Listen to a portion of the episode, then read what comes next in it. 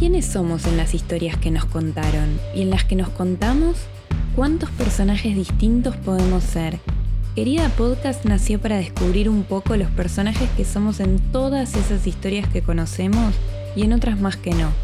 Soy Camila Brandoni y este es un espacio en el que invito a gente capa y capaz a que sospeche conmigo de todos los roles que nos dieron y nos dimos en la vida. Bienvenidas, bienvenidos, bienvenides a Querida Podcast.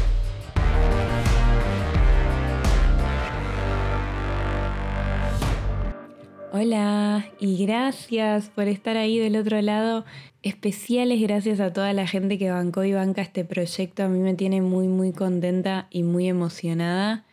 Voy a usar esta primera entrega para contar un poco qué es esto, quién soy yo, de dónde vengo, por qué decidí hacer un podcast más en este mundo que está lleno de audios pero todo tiene una razón. Mi nombre es Camila Brandoni Allende, soy argentina y viví en Buenos Aires toda mi vida hasta que me vine a Madrid hace dos años. Vine para hacer específicamente un máster en escritura creativa y bueno, me terminé quedando por ahora acá, así que estoy en España en este momento y tengo el corazón ya por todos lados, fundamentalmente en Argentina, entre Argentina y este país, pero Conocí a muchísima gente increíble de todas partes que se llevaron un pedazo de mí, de mi corazón, a Colombia, a México, a Venezuela, a Ecuador, a Chile, a mm, Perú. Bueno, no quiero seguir porque es como siento que me voy a olvidar de algo y me voy a sentir culpable después. Pero la cuestión es que creo que algo muy muy lindo de una experiencia así en un país como España, siendo latinoamericana, es que terminas coincidiendo con muchísima gente, muchísima otra gente latinoamericana, y eso siempre es espectacular porque te abre las fronteras y los horizontes de una manera muy clara y muy contundente.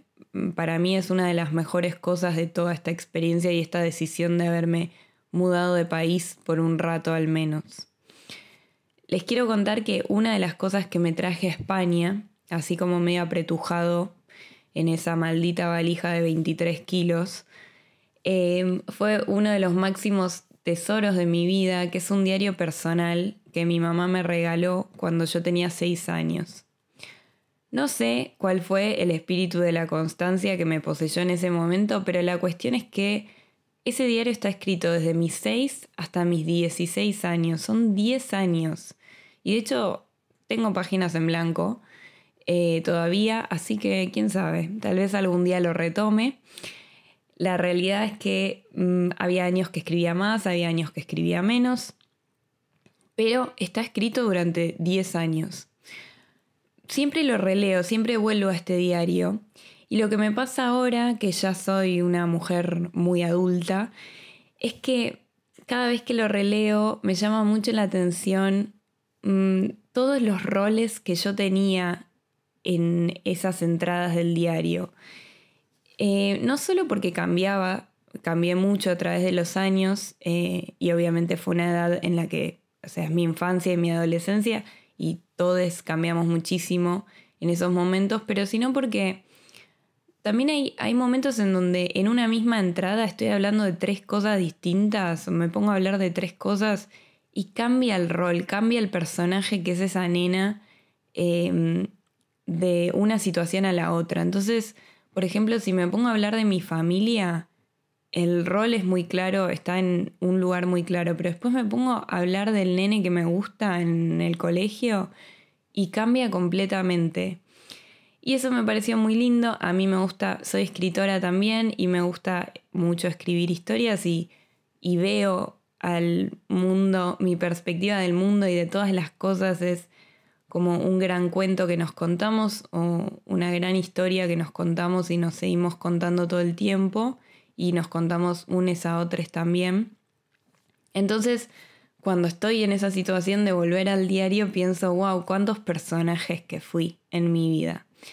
Y la realidad es que cuando pensé en hacer este podcast, pensé en hablar un poco de todos esos personajes, que creo que es algo que no solo me pasa a mí, sino que mm, creo que le pasa un poco a todo el mundo, ¿no? Em, quiero contarles otra cosa. Cuando estaba cursando este máster de escritura que vine a hacer a Madrid, me puse a leer entero por primera vez Una habitación propia de Virginia Woolf. Era un momento raro para mí, yo estaba muy contenta con el máster y escribiendo más que nunca en mi vida, pero estaba un poco frustrada porque em, la gigante mayoría del programa del máster eran autores varones. Y esto es algo en lo que yo hice mucho hincapié y mm, me quejé mucho durante el máster. Entonces estaba en esta situación de mucha frustración y empecé a leer exclusivamente autoras mujeres por fuera de lo que me exigía el máster. Y dije, bueno, nunca leí esto, que es como un pilar del feminismo, y nunca lo había leído entero, había leído como partes. La realidad es que es una lectura un poco difícil porque si bien es muy muy cortita, es una conferencia que dio Virginia Woolf en 1928 a graduadas universitarias y que después se bajó al papel. Y la realidad es que la palabra oral es muy distinta a la palabra escrita. Entonces, y además Virginia Woolf habla y escribe de una forma muy hermosa, pero hay que entrar un poco en ese flash de seguirle toda la línea del pensamiento que es como muy sinuosa. Em, así que es una lectura que, vale muchísimo la pena. Creo que es una lectura que estaría buenísimo que se diera en todas las escuelas secundarias. Abre mucho la cabeza, mucho los ojos, mucho el corazón y creo que es una lectura fundamental, pero también es entendible que es un poco difícil entrarle, ¿no? Bueno, la cuestión es que yo me puse a leerlo por primera vez en ese contexto. Em, y la segunda vez lo leí entero en ese contexto perdón. Y la segunda vez que lo leí fue hace unas semanas, eh, antes de emprender este podcast, tal vez ya un par de meses, y por eso este primer episodio de Querida Podcast se llama Un podcast propio. Me hizo pensar mucho en este proyecto y, y bueno, hay algunas cosas que les quería contar sobre cómo nació este proyecto también, más allá de quién soy yo, que me parece que me hacen volver a esta lectura una y otra vez. Es muy linda la historia en realidad porque yo lo volví a comprar. Yo tenía eh, la, primera, la primera vez que lo había comprado, tenía un libro que después perdí. Y todo pasa por algo porque cuando fui a buscarlo, em, para volver a leerlo, recuerden que estoy en Madrid, en España, llego a la librería y veo que hay un montón de ediciones pero hay una que ya no se llama una habitación propia, sino un cuarto propio. Bueno, como les conté, yo vivo en España hace ya dos años, soy muy claramente argentina y es muy llamativo cómo se te prenden todas las alarmas cuando empezás a reconocer el castellano de casa. Entonces yo pensé, si se llama un cuarto propio en vez de una habitación propia es porque es una traducción latinoamericana. Lo agarré, lo abrí, efectivamente y no solo era latinoamericana, sino que era argentina. Y no solo que era argentina, sino que era de Borges. Así que yo me lo llevé muy feliz, no sabía que existía eso. Me fui muy contenta con esa traducción. Virginia Woolf dice en cualquier traducción, el libro básicamente lo que dice, y esto es un spoiler, pero no tanto, porque está un poco en el título, a ella la invitan hablar de la novela y la mujer, pero ella por suerte se amplía y va a estar hablando todo el tiempo de escritura, pero se amplía un poco y en realidad lo que está hablando es de ponerle una voz al mundo, de poner una voz allá afuera. Entonces, lo que ella dice es que para que cualquier persona pueda escribir necesita plata, un cuarto propio, un patrimonio que lo provea, que por cierto sigue teniendo nombre de varón. Entonces, en resumen, para poder escribir hay que poder acceder a ciertos privilegios. Y todo lo que leemos en la vida, todo lo que leímos en la vida, está en un 90% escrito por varones blancos, por la sencilla razón de que ellos fueron quienes pudieron acceder desde mucho antes. Hay muchos más libros escritos por varones blancos. Las mujeres hasta hace solo 250 años habían sido pobres. Pero en el medio de esta conclusión prende otras lamparitas más que me parece que vale la pena eh, contar. La lamparita número uno es esta, es que todo lo que conocemos en la literatura y por ende en la forma de contar una historia, de narrar en general, está formateado por quienes pudieron hacerlo desde el principio de los tiempos. Entonces por eso Woolf dice que la novela empieza siendo el terreno más fértil para la pluma de las mujeres, porque era lo suficientemente joven en ese momento en el que habla como para hacerse blanda en sus manos. Pero esta lamparita para mí brilla mucho cuando se hace evidente que la forma de narrar que conocemos es una forma de narrar que crearon los varones blancos.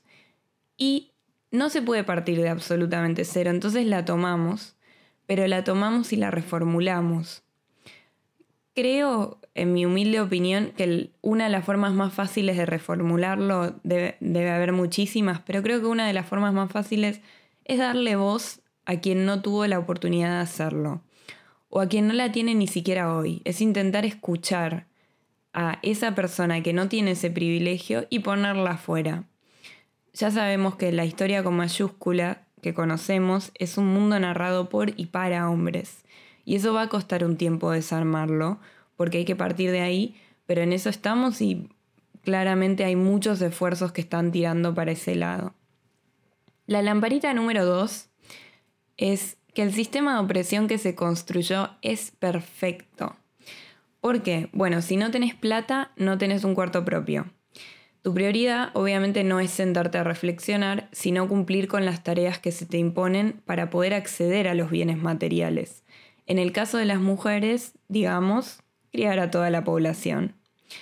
Pero no termina ahí, porque cuando una minoría finalmente o algún sector oprimido de la sociedad finalmente encuentre ese hueco y se ponga a escribir, digamos, se ponga a hablar con el derecho de hacerlo desde su lado, el tema de no haber podido hacerlo por tanto tiempo va a ser sin dudas una prioridad.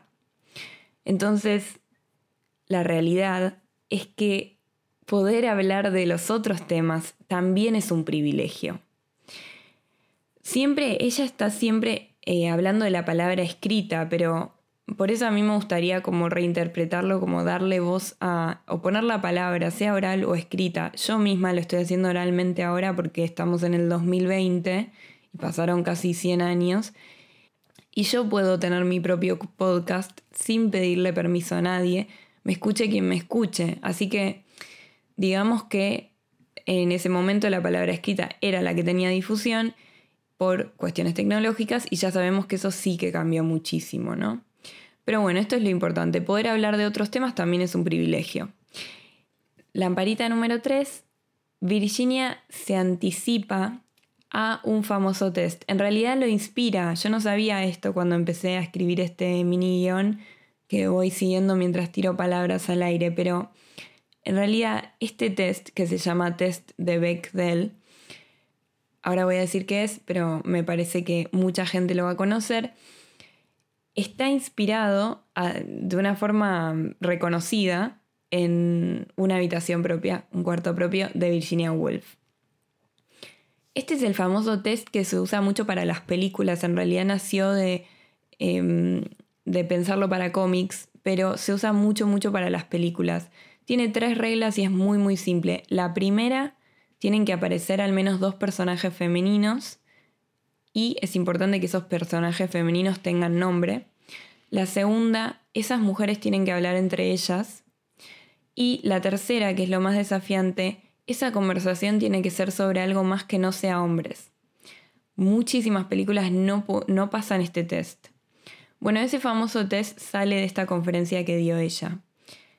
Virginia Woolf en un momento dice, qué difícil que es saber cómo éramos las mujeres, cuando todo lo que tenemos para leer es literatura hecha por varones, en donde las mujeres no están vistas como personas, no como seres humanos enteros, están vistas como mitades de un señor por el que suspiran, em, que se desviven por tener que criar a sus hijos.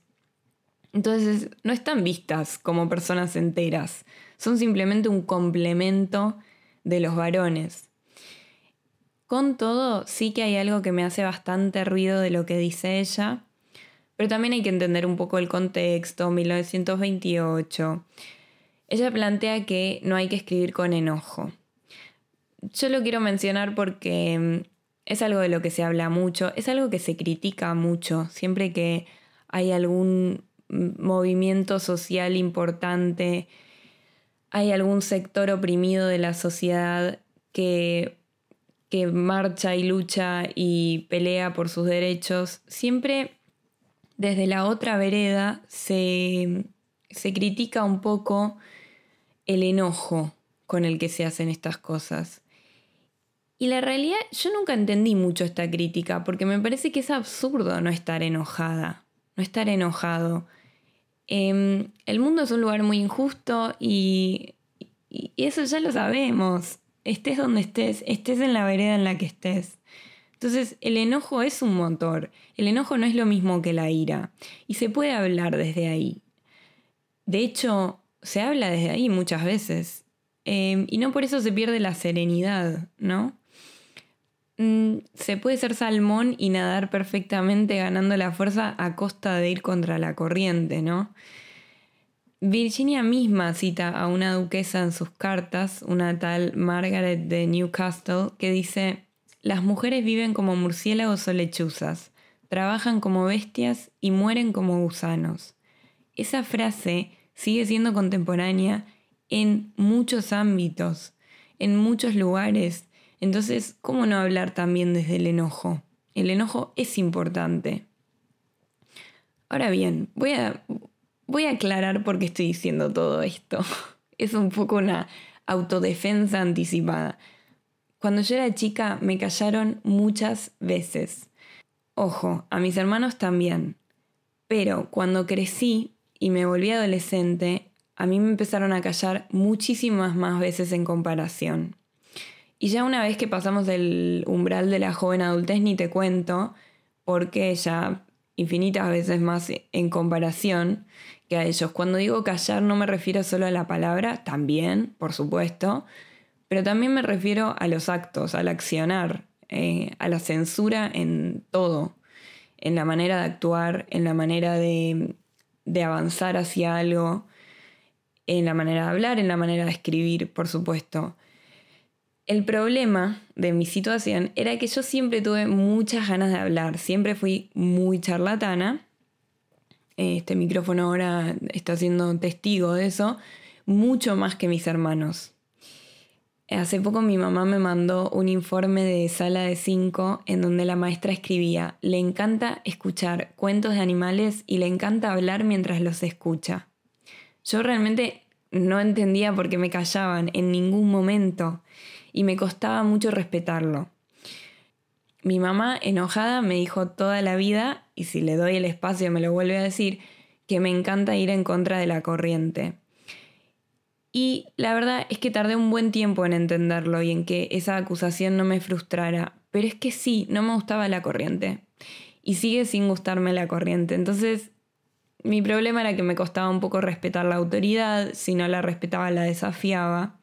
Porque no me gustaba que me dijeran lo que tenía que hacer. Y cuando veía que había una diferencia con quien tenía al lado, menos que menos.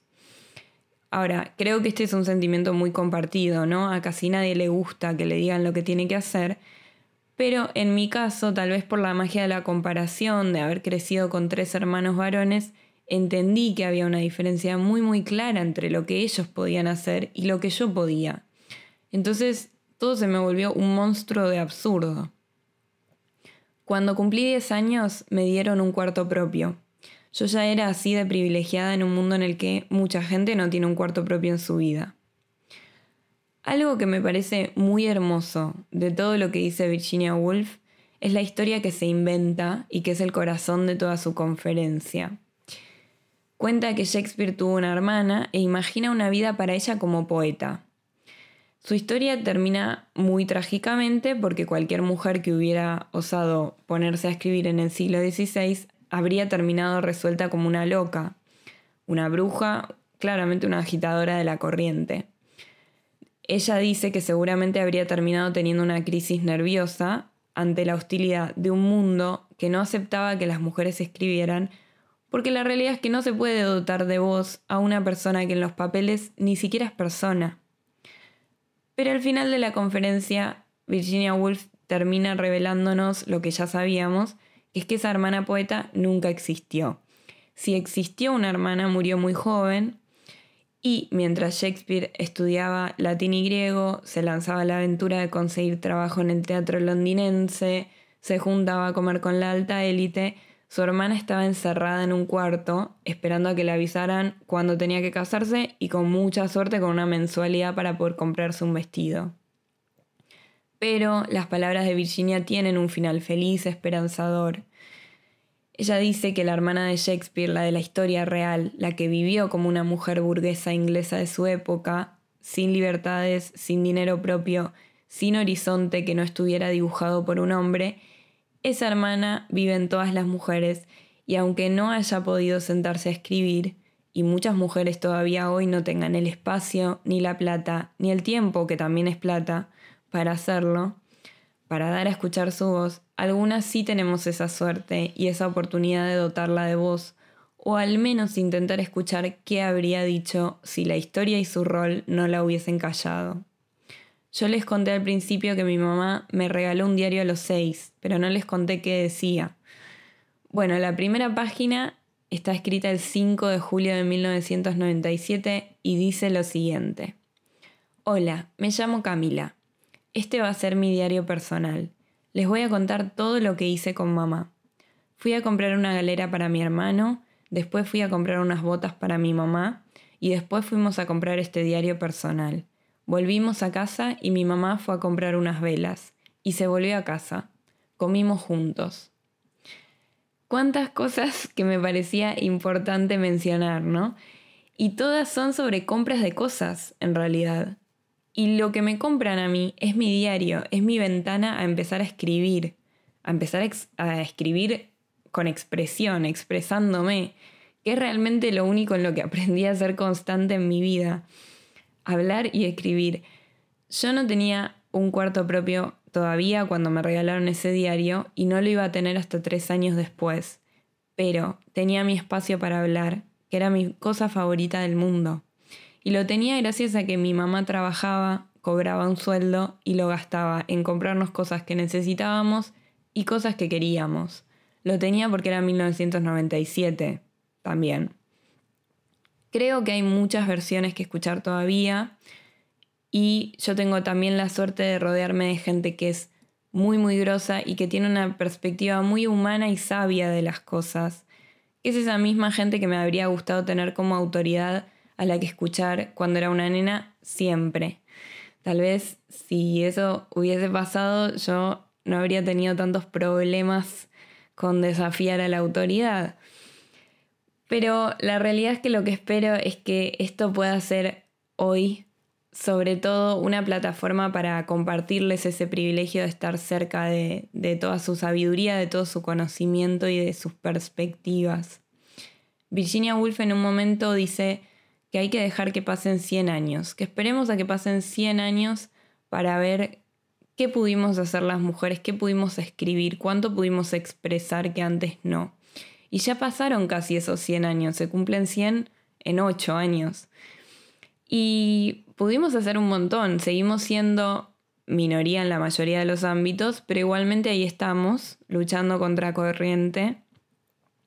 Y la verdad es que el trabajo es muy arduo pero es muy bueno, porque como anticipaba ella, aunque nos hayan cerrado las bibliotecas durante mucho tiempo, no hubo puertas, ni cerraduras, ni cerrojos que cerraran la libertad de nuestros espíritus.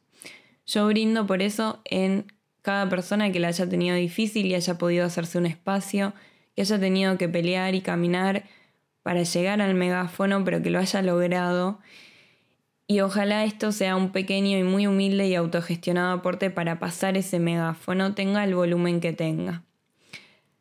Antes de terminar, quiero contarles que hay una lamparita más que prende Virginia en su discurso. Esta digamos que la enciende con dimmer porque apenas lo menciona, pero es muy importante para pensar. Recuerden que ella está invitada a hablar de la mujer y la novela. Ella dice que las mujeres nos volvemos novelistas cuando dejamos de escribir sobre nosotras mismas y pasamos a escribir sobre nuestros personajes. Lo dice porque los diarios y las cartas eran básicamente lo único que podían escribir las mujeres hasta el siglo XVIII, si es que tenían la suerte de poder escribir algo. Es un tema muy lindo del que seguramente hagamos un episodio más adelante. Em, pero la realidad es que las primeras autobiografías en varios idiomas son de mujeres. Claro, ¿por qué? Porque era lo único de lo que podían hablar. No había un mundo afuera para ellas, pero había un mundo adentro y una necesidad muy grande de contarlo y compartirlo con alguien. Había una necesidad muy grande de contar quién soy yo en realidad, cuál es mi identidad, quién soy yo en, los distintos ámbitos de mi vida y por fuera de los cuentos también. Había una necesidad de expresar mi identidad y creo que esto es algo que constantemente nos estamos preguntando, conscientemente o no, ¿qué personajes somos? ¿A quién vamos a caracterizar? ¿Cambiamos de personaje? ¿Cambiamos todo el tiempo de personaje?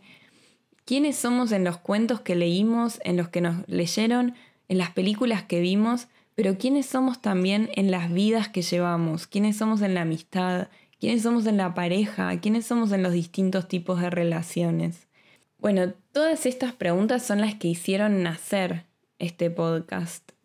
Em, así que les quiero dar una bienvenida una vez más muy grande, un abrazo virtual en este mundo post-apocalíptico o apocalíptico, nunca se sabe. Un abrazo muy, muy, muy grande y espero que disfruten escuchar del podcast tanto como yo disfruto hacerlo.